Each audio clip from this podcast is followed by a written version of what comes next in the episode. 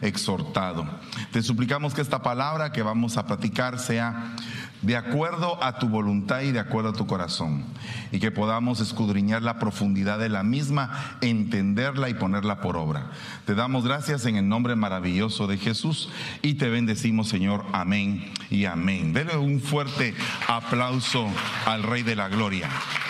Alabado sea Dios. Bueno, primero que todo quiero comentarle de que estamos en un tiempo coyuntural como iglesia, como iglesia de Cristo. Toda la iglesia en general está en un momento coyuntural. ¿Cuál es el momento coyuntural que la iglesia está viviendo? Está viviendo el momento coyuntural en el cual todos los huesos se tienen que unir para podernos ir con el Señor. No sé cuánto tiempo vaya a hacer esto, no sé cuánto tiempo vaya a permanecer la coyuntura, pero definitivamente estamos en ese tiempo ya afirmando los últimos detalles. Es como cuando un gobierno está terminando su periodo de gobierno. Regularmente los gobiernos de la tierra, cuando terminan su periodo de gobierno, lo terminan con una terrible credibilidad de cómo empezaron. Empezaron tal vez con el apoyo del pueblo y terminan con el apoyo del pueblo por los suelos. Y entonces eso es algo bien delicado porque conforme va pasando el tiempo, la gente a veces no está de acuerdo con el gobierno que se da. Y eso es bien tremendo. Pero en el caso del Señor es diferente aunque tu principio sea pequeño, tu final será glorioso, dice la escritura. Entonces, nosotros como vamos de aumento en aumento hasta que el día es perfecto, tenemos que ser cuidadosos de cómo va a ser nuestro final. No, no tanto el principio, porque el principio pudo haber sido hecho pedazos. No sé cómo llegó usted a Cristo, pero yo llegué hecho pedazos. Pero espero en Dios que cuando termine mi carrera no termine hecho pedazos ni avergonzado, sino que termine en victoria. ¿Cuántos dicen amén a eso? Pero para que haya victoria tiene que haber guerra, ¿no cree usted? Porque, porque no pueden haber eh, victorias si no han habido batallas si no han habido pruebas que enfrentar. Tú no puedes decir que ganaste un examen si no pasaste el examen. No puedes eh, decir que triunfaste si no corriste eh, en la competencia para llegar a la meta. Tuviste que haber pasado algo, algún tipo de sufrimiento, algún tipo de problema para llegar a ese momento cumbre. De, igual manera, la iglesia para poder levantarse como la iglesia amada del Señor tiene que llegar a la categoría de ejército. Tiene que llegar a la categoría de ejército. Imagínense que aquí, si de pronto eh, hace muchos años, en los años 1800, hubo un hombre que empezó a, a fundar el ejército de salvación, así se llama, Salvation Army, como lo dicen acá.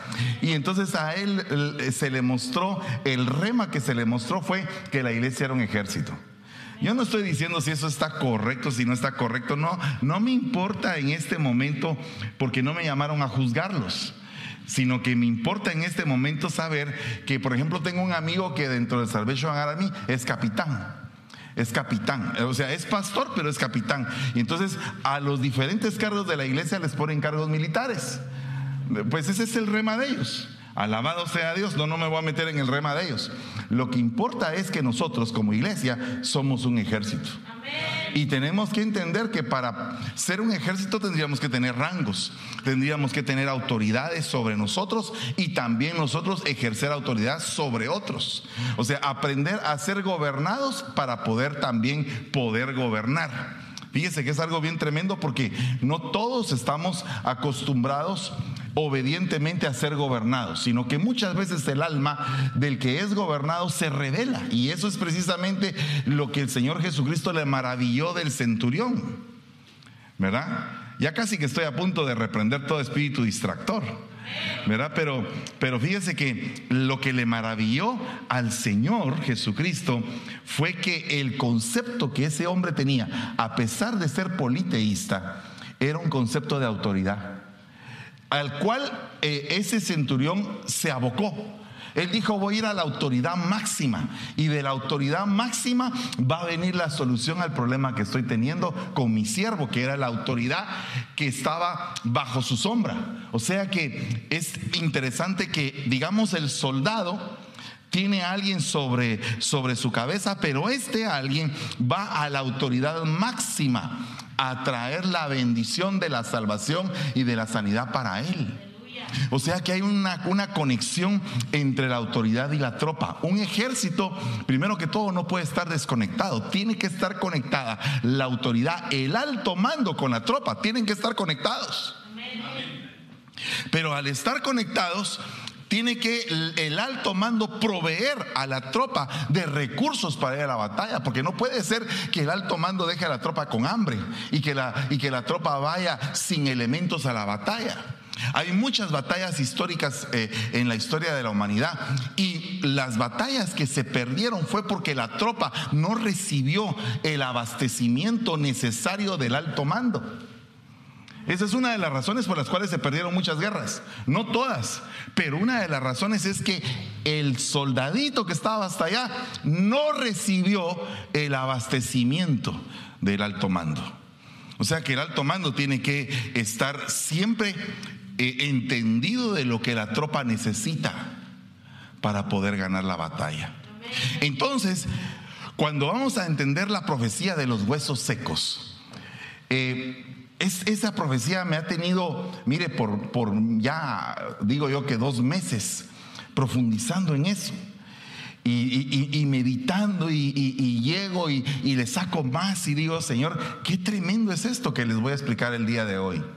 Porque resulta que para que se levante ese gran ejército, primero esos huesos tienen que recibir espíritu.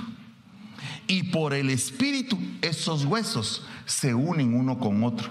O sea que tiene que haber una unidad coyuntural en el espíritu, no puede ser en la carne.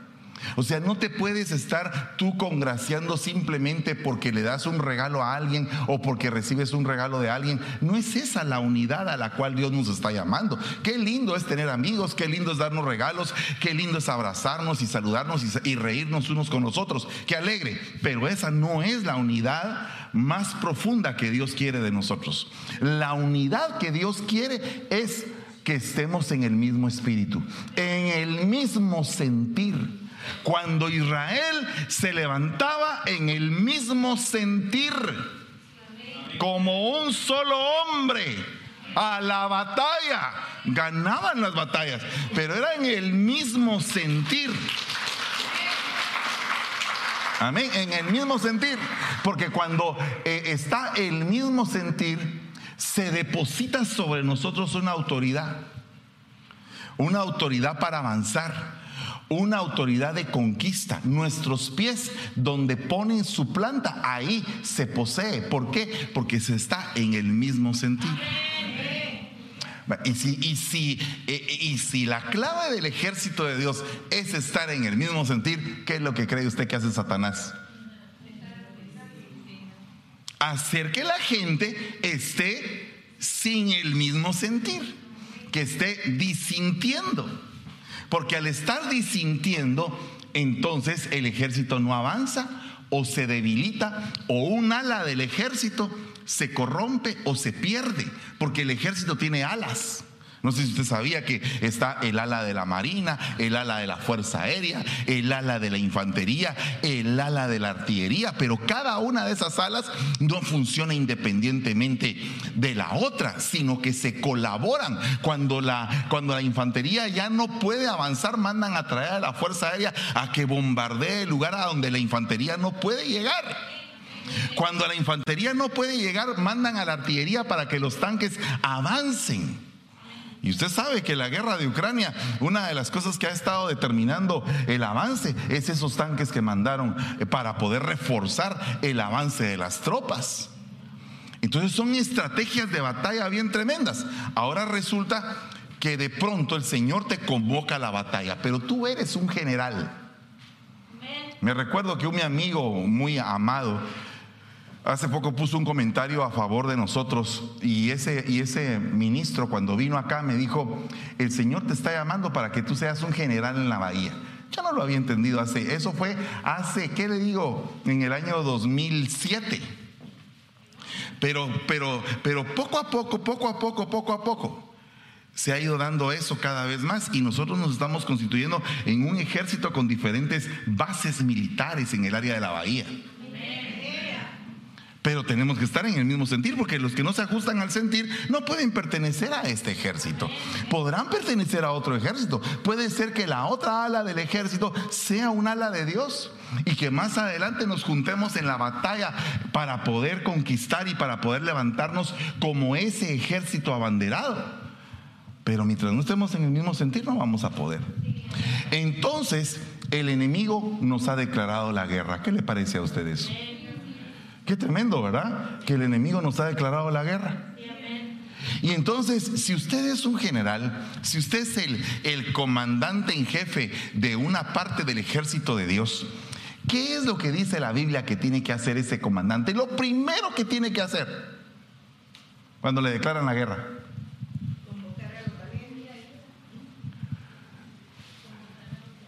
¿Creen ustedes que convocar a los valientes?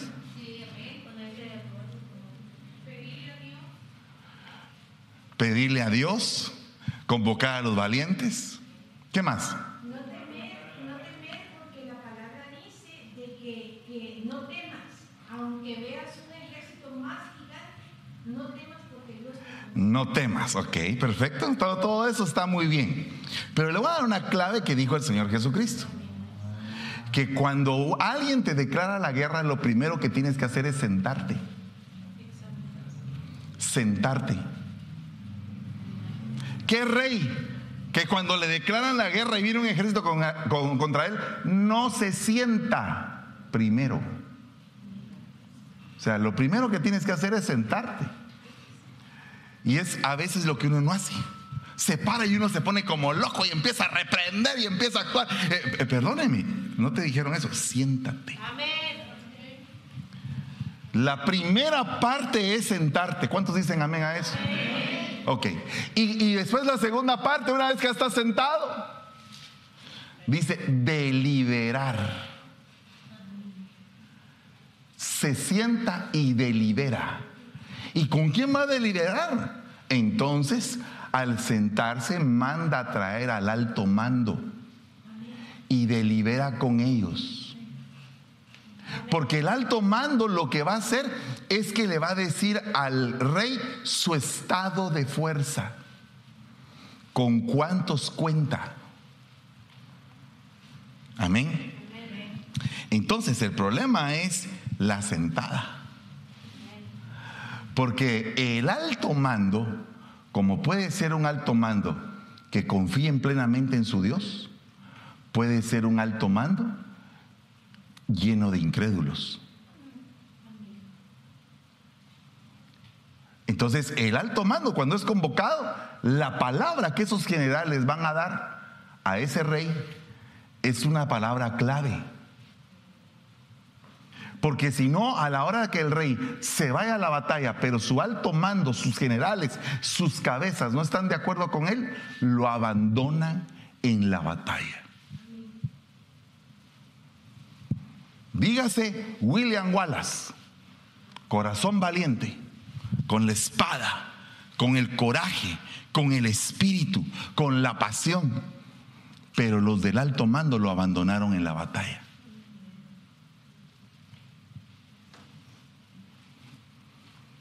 El rey de reyes y señor de señores en la batalla por la humanidad lo dejaron solo.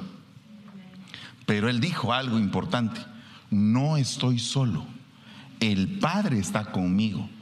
Y parte del propósito en esta oportunidad no es que yo levante espada, sino que es que me humille hasta la muerte. Es, es hacerle ver a mi enemigo que estoy vencido, pero al vencerme he alcanzado la mayor victoria porque cargué con la responsabilidad de los pecados de todos. Pagué por todos, pero la segunda venida no va a ser así. Amén. Entonces, el problema acá, la clave de todo este mensaje es sentarse. ¿Con quién te sientas? Porque la Biblia dice, bienaventurado el varón que no anduvo en consejo de malos, en camino de pecadores, ni en silla de escarnecedores se ha sentado. Entonces, aquí hay tres pasos. el que está oyendo el consejo de los malos es solo oír, pero en ese momento no lo han parado, sigue avanzando, pero los malos le están aconsejando que haga cosas malas. Luego viene y entonces entra en otra dimensión y en la dimensión en la que entras en el camino del pecado. Entonces ya ella va mermando la fuerza. Llega un momento en que la persona va tan, tan cansada de llevar la carga del pecado que se sienta. Y cuando se sienta, el poder del escarnecedor lo envuelve y lo termina matando. Entonces, esa es una estrategia del enemigo. Que cuando se va a levantar un ejército, cuidado con los consejeros. Porque Absalón tenía un ejército y tenía un consejero poderoso en la palabra, pero no respaldado por Dios. Por eso es que le dijeron, no te asombres por el número de tu ejército. No te pongas tampoco a censar tu ejército, le dijeron a David, porque una de las tentaciones satánicas que el rey David tuvo fue precisamente contar el número de su ejército. No digan, le dijo el Señor a Gedeón, con mi brazo he logrado la victoria. Desastre de todos esos 32 mil fueron desechados 31 mil 700 y se quedó con 300. Pero eran 300 que estaban en el mismo sentir. O sea que uno busca gente que esté en el sentir de uno para que haya clic, para que haya eh, armonía, ¿verdad? Cuando hay armonía y tú caminas con alguien que te entiende, que te agarra las ideas, que, que puede actuar, esa persona es valiosa. ¿Por qué? Porque eh, no tienes tú mucho que esforzarte. Entonces, en el preciso momento en que el rey se sienta Cuidado si la silla en la que el rey se ha sentado es silla de escarnio. Entonces, dentro de las potestades espirituales contrarias está el escarnecedor, el destructor, el asolador, el tentador, el devastador, el acusador, el escarnecedor, el viajero. Son trece potestades del enemigo en el reino de las tinieblas que pueden actuar en contra de aquellos que quieren hacerle la guerra al reino de las tinieblas. Y una de las potestades más tremendas es el escarnecedor, porque el escarnecedor se sienta. Y también como actúa en la silla del escarnecedor, está buscando a los acomodados. ¿Qué es, una, es un rebaño acomodado? El rebaño que no hace nada por avanzar en el reino de los cielos.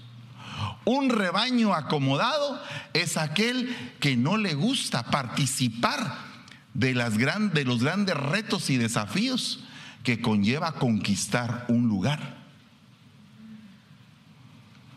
Entonces nosotros tenemos que dimensionar a qué estatura de rebaño nos quiere el Señor. Si queremos ser un rebaño que se asoma como el alba, pero el que se asoma como el alba le da siete vueltas a la ciudad de Jericó.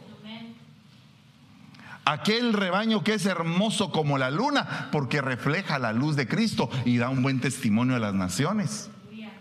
Aquel rebaño que es refulgente como el sol que ya es semejante en actitudes al Señor Jesucristo. Y aquel rebaño que es imponente como ejércitos abanderados. Entre acá y acá aparece la potestad del escarnecedor para que el ejército se desbarate antes de ser convocado.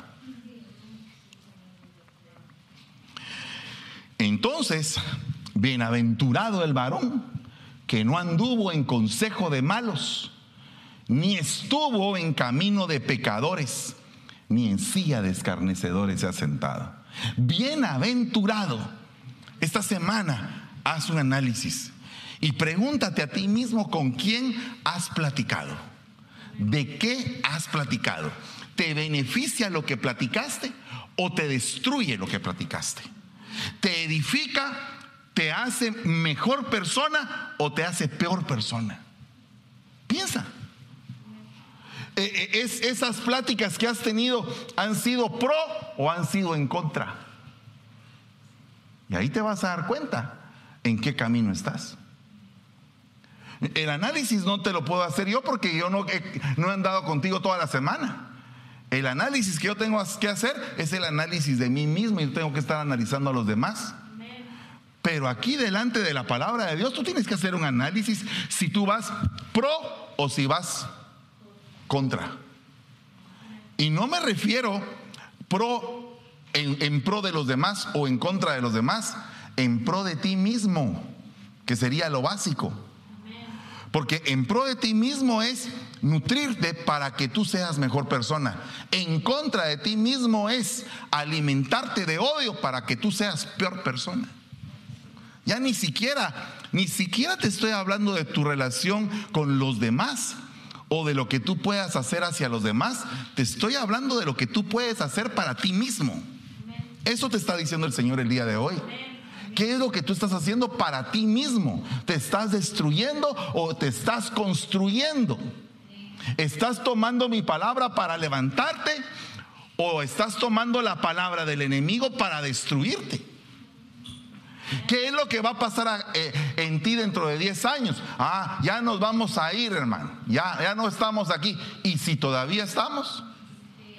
¿Y si ya hay inteligencia artificial? Y si hay otro tipo de tecnología, y si tenemos que enfrentar parte de eso, ¿qué pasa? No, no lo vamos a enfrentar, pero ¿y si lo tenemos que enfrentar? Entonces tenemos que saber en dónde estamos. Porque puede ser que estés perdiendo lo bienaventurado que Dios quiere que tú seas y que yo sea. ¿Qué significa ser bienaventurado? Tres veces dichoso. Que la dicha sea en lo material, en lo sentimental y en lo espiritual. Deseo que seas prosperado en todas las cosas como prospera tu alma. Eso es ser uno bienaventurado. Bienaventurado es deseo que tengas vida y que la tengas en abundancia.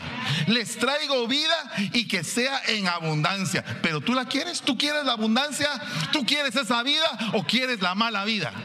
¿Quieres que te vaya bien o solamente es el deseo del Señor, pero no es tu deseo? Es como cuando tú le dices a una persona, te amo, pero la otra persona dice, yo no te amo. ¿Qué puedes hacer? Entonces, eh, ¿cómo es el asunto? Dios quiere, pero ¿será que nosotros queremos lo que Dios quiere? ¿Será que Dios eh, quiere todo lo mejor para sus hijos? La Biblia dice que Dios tiene planes de bien y no de mal.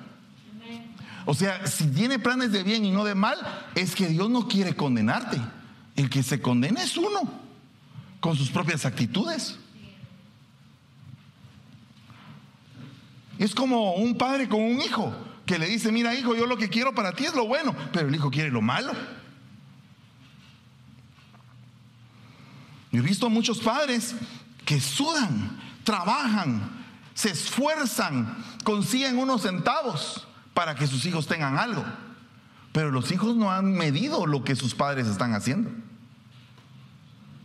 Probablemente no tienen la conciencia del esfuerzo que un padre hace por el hijo. Y de pronto el hijo dice, no me importa, voy a perder mi tiempo. Entonces esto no es tan fácil como se ve. Porque todos decimos, ah, vamos por la espada de Jehová. ¿Quiénes eran los que dijeron eso? 300 fieles. Pregunto, ¿cómo estará nuestro grado de fidelidad? ¿Será que la fidelidad está condicionada solo cuando el rey está contento? Y cuando el rey se enoja, ¿será que somos igualmente fieles? ¿Será que estamos firmes a pesar de que el rey está enojado con nosotros? ¿O será que cuando estamos, eh, cuando están enojados con nosotros, cambiamos nuestra manera de pensar, de vivir y nos queremos largar? Es que hasta la permanencia refleja un grado de fidelidad. O sea, ¿cómo te comportas tú Cuando el rey se enoja, la Biblia dice, cuando el rey esté enojado contigo, permanece firme en tu puesto, porque te están trabajando. Y Dios mío, esos momentos son bien difíciles para uno, soportarlos. Momentos de vergüenza, no solamente momentos de gloria. Qué lindo es ir ganando la batalla y de repente pasas por un momento de vergüenza. Qué tremendo es ser campeón en ocho divisiones de boxeo, llegar a, Cristo, convertirse a Cristo y recibir un cuentazo en la cara y dejarte noqueado, inconsciente y tu esposa pensando que te, que, te mataron ahí en el cuadrilátero. Eso le pasó a Manny Pacquiao. Entonces me pregunto, ¿será que vas a ser igualmente fiel cuando te den un cuentazo en la cara y quedes noqueado y te tengas que volver a levantar y volver a reinventarte? Esa palabra bienaventurado encierra muchas cosas, pero la bienaventuranza es atacada por el escarnio. Cuando una persona es dichosa, a la demás gente que no es dichosa le causa envidia. Cuando una persona es capaz o tiene un talento o tiene un don, a las otras personas les causa envidia ese don. Porque la Biblia lo dice, que la obra excelente causa envidia. Entonces cuando tú estás dispuesto a ir a la batalla, te quieren frenar porque eres distinto. Porque das miedo. Porque tu rostro es de león. Porque cuando ruges las cosas tiemblan. No solamente es de rugir, rujan como león. ¡Ah! Y después puros miau. No, si no se trata de solo eso. No es solamente eh, el acto profético es correcto, no vamos, no vamos a manchar el acto profético. No, no, no vamos a manchar el acto profético. Eh, rujan como león. ¡Ah! ¡Qué bueno! Lo siguiente, después del rugido de león, es el asunto. Si realmente el rugido de león te acompañó en todos los momentos adversos de tu vida y te puedes levantar.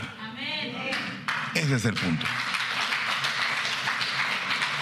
Porque si no, perdóneme, se queda solamente en un acto de fe, de alarde de fe, más bien dicho y no de una realidad. La realidad se va a medir en el momento en que no tienes que comer. Y necesitas que venga ese rugido interno tuyo. Porque dice que tenemos que rugir como leones y gemir como palomas. Entonces tu enemigo te va a ver como león, pero tu Dios te va a ver como una palomita que estás clamando suplicando que venga el auxilio del Señor para ese momento crítico. Y el Señor se manifiesta. De una o de otra manera, el Señor va a mandar la ayuda, dijo Mardoqueo. Doctrina del libro de Esther es de una o de otra manera, el Señor va a salvar a su pueblo. Pero ¿quién quita que Dios te puso en este momento para que tú aprendas algo? Y que tú seas un eslabón, un tendón de donde va a venir la bendición. Cuando se levantó un faraón que no conocía a José, oprimió al pueblo porque se había acabado el hombre que era tendón. El hombre que sostenía la bendición que venía del rey de Egipto para el pueblo de Israel.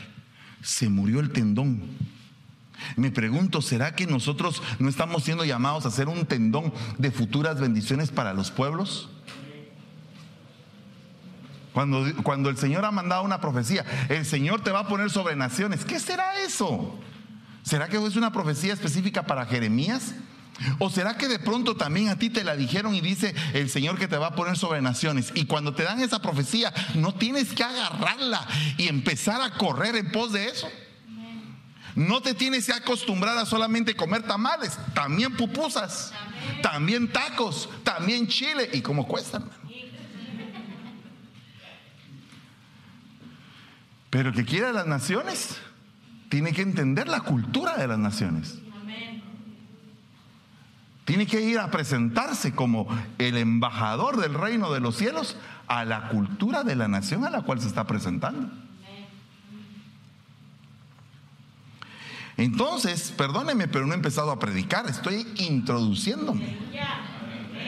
Pero como vengo del día de ayer cargado, hoy sí le vengo con todo, así que por favor, perdóneme. Pero el punto es que este versículo eh, fija muchas cosas. el andar, cómo andas, ¿verdad? ¿Cómo es que eh, es tu caminar diario? ¿Hacia dónde va tu caminar? ¿Hacia la cima o hacia el lodo? Me estaba preguntando yo en el hotel en la noche y en, en mi oración con el Señor le estaba diciendo, Señor, ¿hacia dónde voy? ¿Voy hacia el monte o hacia el fango? ¿No te tendrías que hacer esa pregunta? ¿Voy hacia la victoria o hacia la derrota? Y entonces se van, a, se van a presentar delante de tus ojos un montón de circunstancias que te hacen sentirte bien porque te conducen a la victoria. Pero también se te van a presentar un montón de circunstancias que tú dices, Señor Jesucristo, aléjame de esto, aléjame de aquello, aléjame de aquí, esto no está bien, esto tengo que hacerlo de otra manera, tengo que cambiar, tengo que enderezar esa senda en el nombre de Jesús. Porque la decisión al final de cuentas está en ti. El Señor es un caballero. ¿Quieres aceptarme? Dice el Señor. ¿Sí o no? No. Ah, bueno, pues no, pues. Tú te lo pierdes. Quiero aceptarte, quiero conocerte. ¿En dónde estás? Háblame. Entonces alguien dirá, a mí no me habla. Pues a mí sí. Y aquel también, y aquel también. Entonces, si aquel y aquel y aquel le habla, ¿por qué será que a ti no te habla? ¿No será que cuando te presentas al Señor te presentas como que con un cuestionamiento? Háblame, pues, quiero, quiero oírte. Imagínate que un súbdito se presenta delante de un rey, quiero que me hable. Dos guardias y para afuera. No, ni siquiera te dejan entrar sino que lo diga aquel hombre que, que se puso a burlarse de aquel soldado de la Guardia Británica. Usted lo puede ver en el TikTok, está el, el, guardia la, británico, así, con su gran sombrero. Y el otro empieza a ver, porque estaba probándolo. Entonces pensó que el guardia tenía que quedarse callado y le pega un grito y lo pone en su lugar.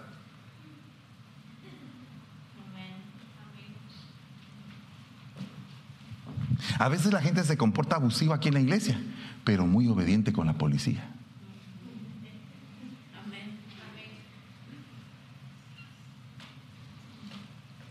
¿Por qué será que somos así? ¿Por qué, ¿Por qué, queremos franquear la ley? ¿Por qué nos gusta torcer el derecho? ¿De dónde vendrá esas costumbres? ¿Sabe de dónde viene? ¿De dónde viene la injusticia? ¿De dónde viene el torcer el derecho?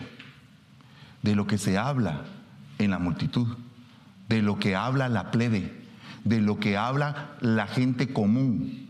Primera de Florinda en su carta a Federico le dijo, no te juntes con esa chusma. Entonces, yo me pregunto, ¿será que no estás juntándote con alguien que no te está nutriendo o te está degradando? Ah, pero ¿y, si esa, ese alguien es mi propia autoridad espiritual? Que se supondría que la autoridad espiritual tendría que ser justa, tendría que ser derecha, tendría que tener paciencia, mansedumbre, templanza, dominio propio, amor, gozo y Dios mío, porque dice la Biblia, por sus frutos los conoceréis. No por sus dones. Yo puedo tener el don de la enseñanza impresionante y no tener amor. Puedo hablar lenguas celestiales y angélicas, dijo Pablo, y no tener amor. Y vengo a ser como un címbalo que retiñe. Porque el don tiene que ir de la mano con el fruto. Y entonces el punto es que tendríamos que hacer todos aquí un examen de nuestros frutos, empezando por el que está predicando. Y pedirle al Señor que tenga misericordia si en algún momento un fruto que yo no he desarrollado viene a ser estorbo para aquel que está creciendo en el Evangelio. ¿Por qué cree usted que en la esfera del reino eterno el elemento principal en la Basilea, porque Basilea se llama, eh, es la esfera de gobierno, el elemento principal en el reino de los cielos es la humildad? Porque cuando hay humildad, nadie pretende enseñorearse de los demás. sino que todos nos volvemos servidores de todos. Y en algún momento tenemos el privilegio de que alguien nos sirva.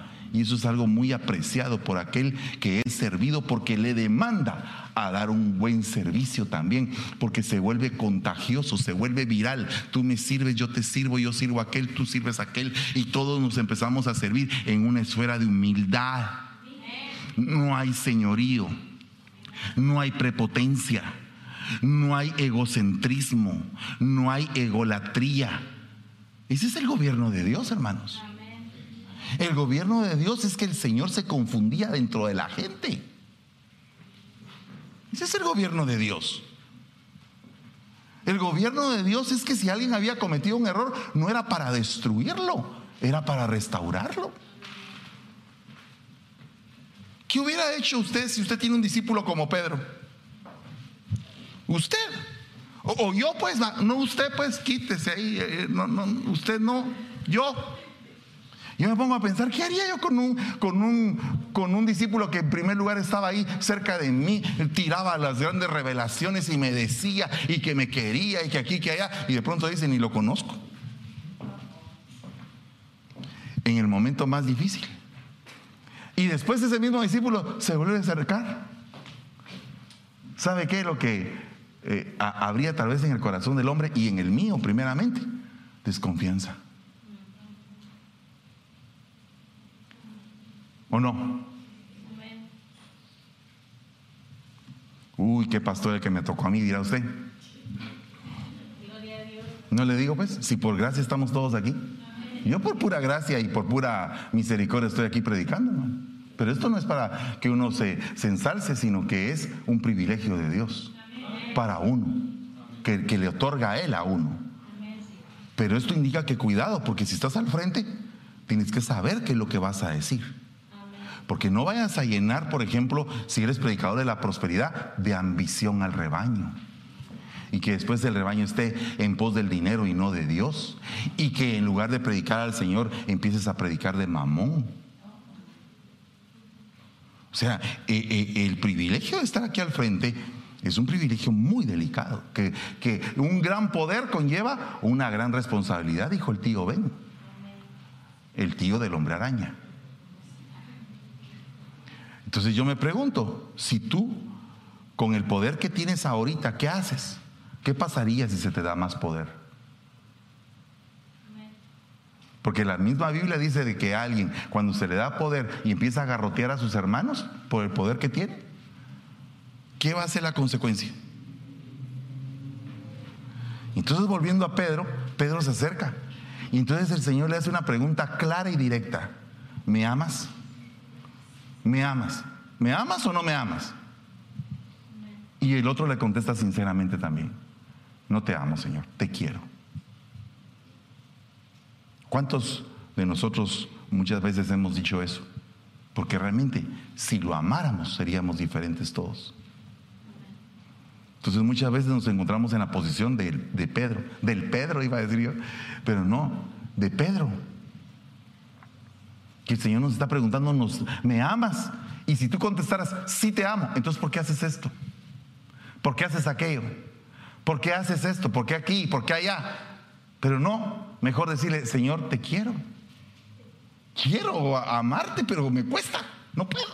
Mi carnota no me deja.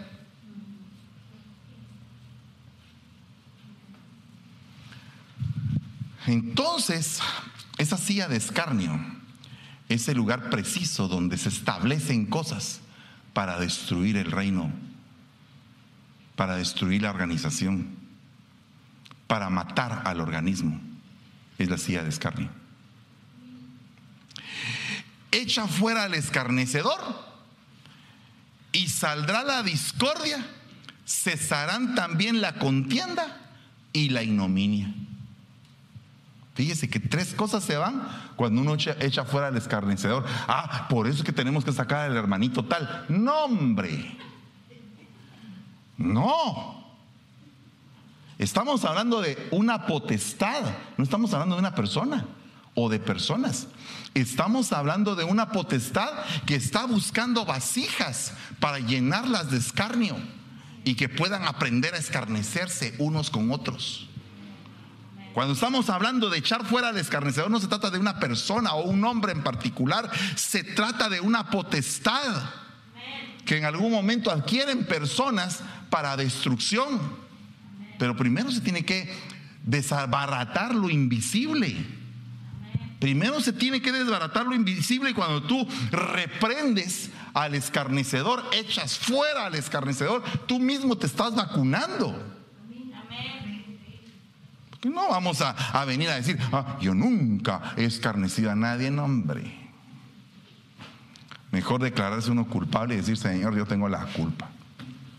O como decía aquel coro, yo tengo la culpa, tú tienes la culpa de que no baje la bendición. Bueno, esos coritos meros salvajes, ¿verdad? Pero el punto es que es necesario reconocer con responsabilidad lo que uno ha hecho echa fuera al escarnecedor, porque cuando hay escarnio, hay discordia, no hay concordia, no hay armonía, no se logra la unidad. El escarnecedor produce discordia, produce contienda y se empiezan a pelear unos con otros. Y no saben ni por qué se están peleando, no saben ni por qué hay bandos, dentro de la misma iglesia. Y no me va a decir que no, porque eso está escrito en el libro de los Hechos, que habían bandos. Y también en la iglesia dice, unos son de Pablo, otros son de Cefas, otros son de Apolos, otros son de Cristo. Ya habían bandos, habían sectas. El hombre es sectario. Pero ¿por qué no buscamos la unidad? La verdadera unidad. No, no, no del diente al labio. Estamos unidos, todos. No, no, no, no. La verdadera unidad.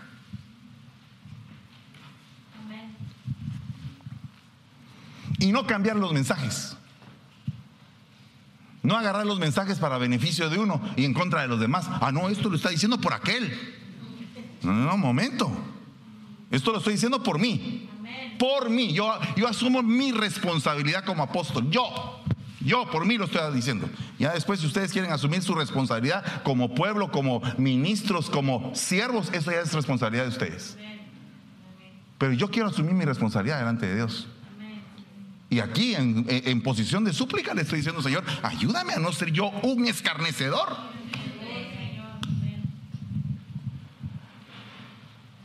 Porque entonces el problema es que si la cabeza está así como estarán las ramas.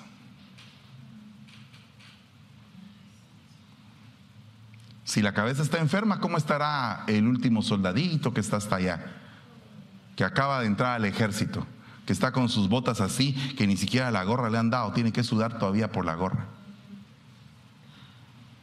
Yo me recuerdo el día que nos entregaron nuestro primer uniforme del ejército. Llegó un camión y eh, reclutas, vengan para acá. Y todos los reclutas ahí. Y empezaron a aventar las botas, casi que. Eh, y una bota del ejército. Y, nada, de que eh, tenga nuevo, nada. Así, fa, fa, a tirar las botas, así, en los pares de botas. Y uno agarrando. Y de repente te tocaba un 45 de un, alguien que usaba trineo, alguien que usaba esquí. Yo me recuerdo que a mí el traje que me tocó aguado, era como de un gorila, a buscar al gorila, a ver si al gorila no le habían dado un trajecito como de piwi. ¿Qué número sos vos? ¿Qué número sos vos? Entonces, y, ver, y Dios mío, y después de todo, siempre faltaba. A mí, a mí no me tocó, decía alguien. A mí lo que me tocó no me sirve. Ah, pues tu problema, manito. Yo ya tengo mis botas y ya estuvo. Y ese tenía que ir a ver cómo, cómo vendía, eh, miraba en dónde conseguía las botas. Y después de una gran castigada para sentir valor por el uniforme. Vas a recibir el uniforme. No eres digno de ese uniforme, le decían a uno. Anda, paga tu dignidad. Y una castigada. Me recuerdo que cuando nos dieron el primer uniforme nos llevaron a un polígono de tiro estaba eh, lloviendo en Guatemala y una, pero así era la capa de lodo. Y me recuerdo que el capitán Rodolfo Muñoz Piloña dijo, a tierra, Y todos, ¡pum!, a tierra. Con lodo hasta las orejas. Rollitos. Y todos, así como tacos mexicanos. Para allá, para acá, bien revolcaditos. Cuando yo llegué ese día a la casa, mi mamá se me quedó viendo. Llegué con cara de zombie, hermano. El día del uniforme. Yo me pregunto si tú valoras el uniforme que Cristo te dio.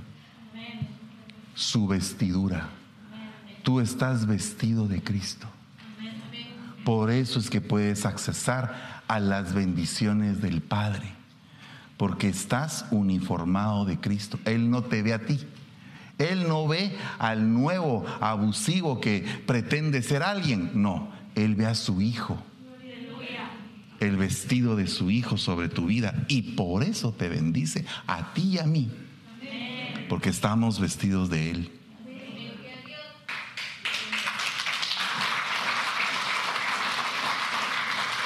Y entonces si estamos vestidos de Él, ¿por qué no vamos a estar mordiendo entre nosotros? Pregunto, ¿por qué vamos a estarnos mordiendo? ¿Por qué no llegar al diálogo y platicar? ¿Por qué no sentarnos a dialogar y, evitar que la gente esté lastimada? Yo no he visto ningún hospital donde llega un apuñalado y lo terminan de rematar ahí en el hospital. Pero ni en los hospitales de la Segunda Guerra Mundial ahí están corriendo las enfermedades como pueden, con un pequeño bisturí tratando de salvar al que está lastimado. Y entonces, ¿por qué en la iglesia cuando llega alguien todo somatado lo terminan de querer somatar ahí? Pregunto. Si yo tengo que repetir este mensaje de las coyunturas 200 veces en el año, lo haré hasta que todos entendamos que es estar todos unidos. Todos unidos. Génesis canta, todos reunidos cantaremos al Señor. ¿Solo para cantar? para vivir unidos. Entendiendo que el hermano que es un poco bravo tiene un problema de carácter entendiendo que el hermano que es irresponsable todavía no ha tenido el don de la administración. Y en lugar de estar hablando de él, deberíamos de orar porque venga sobre su vida un don de administración. Para que se administre y cambie su manera de ser. Eso es misericordia. ¿Sabe de dónde viene la misericordia? La palabra misericordia significa amor por el miserable. Y cuando el miserable ha sido uno, si tú has sido un miserable y yo también, ¿por qué no nos vamos a conmiserar de los demás miserables? Si de nosotros tuvieron compasión, ¿por qué no vamos a compadecernos de los demás? ¿Mm? Tremendo. Aunque nadie lo haya dicho, yo lo digo. Tremendo. Así que póngase de pie en el nombre de Jesús. Y vamos a echar fuera todo, todo escarnio que se esté dando en el campamento.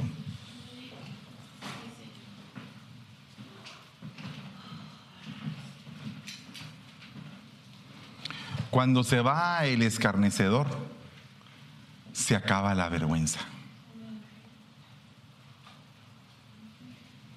Entonces, este día es para echar fuera al escarnecedor. Si tú has sido víctima de escarnio, antes de poder sentirte víctima, piensa si tú no has escarnecido a alguien también. Y si lo has hecho, entonces mejor pide perdón y dile, Señor, perdóname, yo quiero cambiar, quiero ser mejor, quiero meditar en mi propio mejoramiento.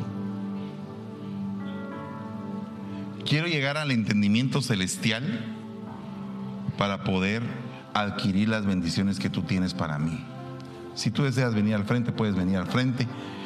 Si tú deseas reconciliarte con el Señor, este es el día. Si deseas aceptar a Cristo como tu Señor y Salvador, puedes aceptarlo el día de hoy y decir, Señor, yo quiero estar contigo. quiero cambiar.